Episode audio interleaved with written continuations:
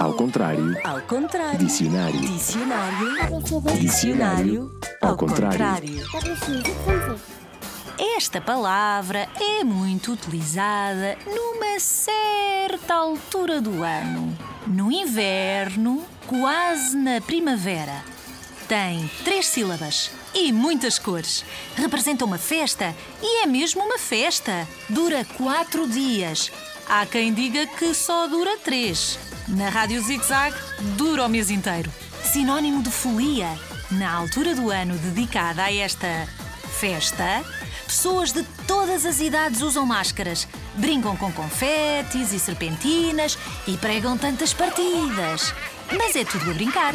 Daí, nesta época, dizer-se é.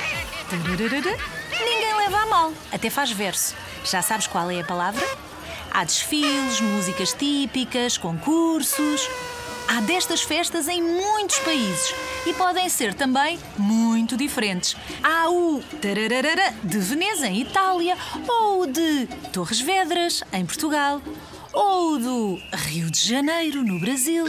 É um nome masculino. Entrudo é um sinónimo. E há sempre férias escolares nesta altura. Que grande pinta! Já sabes o que é?